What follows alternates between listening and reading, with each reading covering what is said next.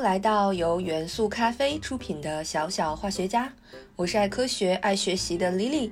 今天我们来聊一个有趣的话题——百变的尼龙。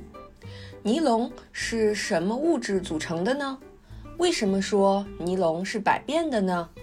尼龙到底是不是一种环保材料呢？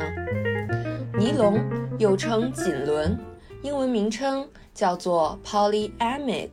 又简称 PA，是分子主链上含有重复的酰胺基团的热塑性树脂材料的总称。尼龙是由美国著名化学家卡罗瑟斯和他的研究小组在二十世纪发明的，是世界上第一种人工合成的纤维。尼龙的发明在二十世纪可谓是一件大事件，它使得纺织品的面貌焕然一新。从此，人类可以通过人工的方式来生产布料了。同时，这件事也是高分子化学这个领域里一个非常非常重要的里程碑式的大事。尼龙可以分为两大类，一类是由二胺和二酸缩聚而得的聚二酸二胺，这类尼龙的相对分子量一般为一万七千到两万三千。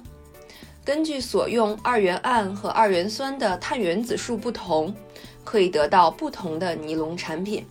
并可通过加在尼龙后的数字进行这些产品的区别。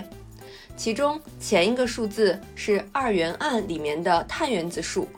后一个数字是二元酸的碳原子数。例如锦纶六六，说明它是由乙二胺和乙二酸缩聚而制得的。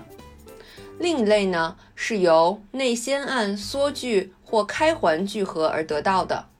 根据其单元结构所含的碳原子数目，可以得到不同品种的命名。例如，锦纶六说明它是由含六个碳原子的己内酰胺开环聚合而得。尼龙分子中有亲水基团，可以在分子间和分子内形成氢键的键合。也可以与其他的分子相结合，所以它的吸湿能力非常好，并且能够较好的形成结晶结构。尼龙的发明工作整整跨越了十一年的时间，真是一个漫长的过程。该项目源自于1927年美国杜邦公司成立的化学研究小组，卡罗瑟斯先生受聘指导该小组的聚合物研究小组。一九三零年春天，卡罗瑟斯和他的团队成功的合成了两种新的聚合物，一种是氯丁橡胶，这种橡胶在二战期间被军方大量使用；另一种聚合物是一种白色的弹性但坚固的糊状物，也就是我们现在所说的尼龙的前身。到了一九三五年二月二十八日，杜邦公司对尼龙正式投产。并于一九三八年九月获得了这种聚合物的专利，并迅速地取得了商业上的成功，实现了对人造纤维产业的绝对垄断。但是遗憾的是，尼龙之父卡罗瑟斯先生在尼龙大规模面世之前的一九三七年四月去世了，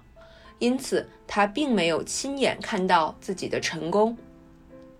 随后，尼龙这种新型的复合材料的用途被逐渐的拓展。一九三八年，首次用于尼龙牙刷刷毛的制作。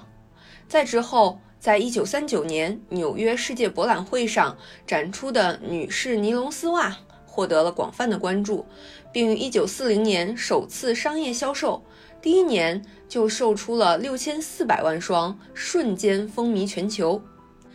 一九四二年起，尼龙逐渐转向军用材料。随后，杜邦公司停止了生产尼龙丝袜和尼龙内衣，转而用尼龙来制作二战战场上的降落伞和帐篷。随着战争的白热化，全世界几乎所有的尼龙生产都转于军用。到了战争结束后，人们满怀期待的期待尼龙这种材料在日用领域的回归。一九四六年，尼龙丝袜由于供不应求，甚至引发了尼龙骚动。战后的妇女们迫不及待地切割战争留下来的尼龙帐篷和降落伞，用尼龙面料来制作衬衫和婚纱，足以看出尼龙这种材料的受欢迎程度呢。为什么尼龙这么受欢迎呢？啊，这主要是因为它优异的特殊的性能。首先，尼龙制成的合成纤维，其最突出的优点是耐磨性高于当时市面上的其他的纤维，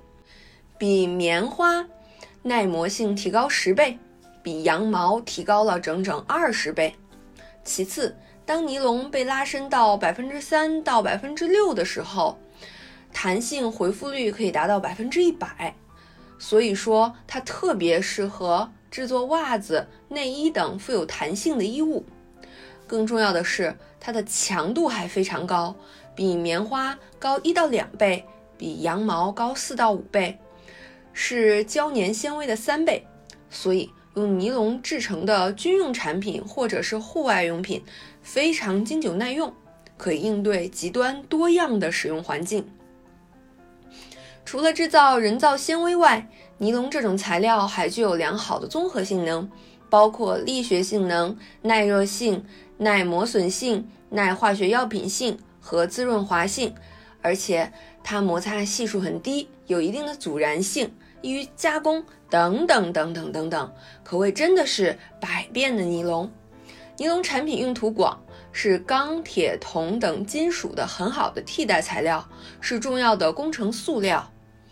柱形尼龙广泛的代替机械设备的耐磨损部件，代替铜和合金制作设备的其他零件，适用于制作耐磨零件、传动结构件、家用电器零件，甚至是汽车零件。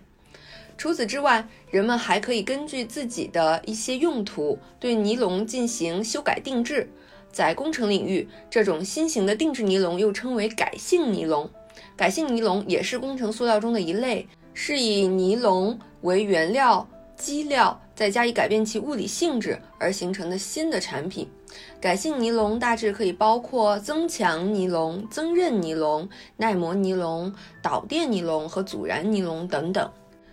但是，各种废弃了的尼龙在火中分解时会形成有害的烟雾、有毒的烟幕。或者是灰烬，通常含有氰化物，会严重威胁到人们的健康，并且污染环境，并且废弃的尼龙织物需要三十到四十年才能自然降解，所以只有解决了尼龙的废弃以及回收利用的问题，尼龙才能算是一种环保的材料。所幸的是，全世界的许多企业和组织也都开始在这个领域有所探索。根据美国环保署的数据，2018年有9.2%的地毯纤维、被衬和被垫儿被回收利用。一些世界上最大的地毯公司正在推动从摇篮到摇篮，即重新使用非原始材料，包括历史上回收的尼龙原料来制作新的产品。作为该行业的前进方向。好了，尼龙的故事就告一段落，但是我们的节目还是没有结束，因为今天莉莉要告诉大家一个好消息。元素咖啡团队精心打造的化学科普丛书《万物有化学》已经于二零二一年九月一号由接力出版社正式出版发行。这套书是老胡、Lily 和他的好朋友们历时一年半时间精心原创，由清华大学化工系阚成友教授作序，科普作家尹传红、特级教师岳波、科普达人毕导联袂推荐，得到了专家们的普遍认可。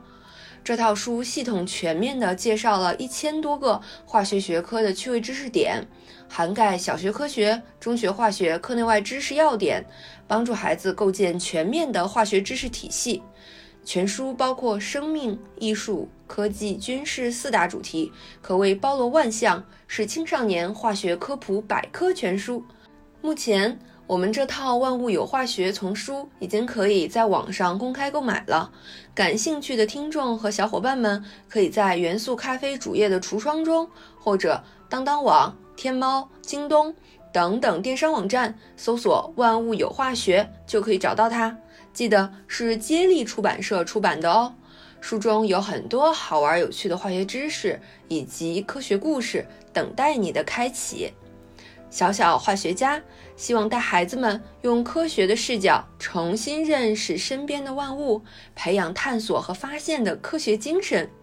好了，今天的小小化学家就到这里。我是爱科学、爱学习的 Lily。小小化学家由元素咖啡出品，期待你的喜欢。喜欢请点击关注哦。我们下期见。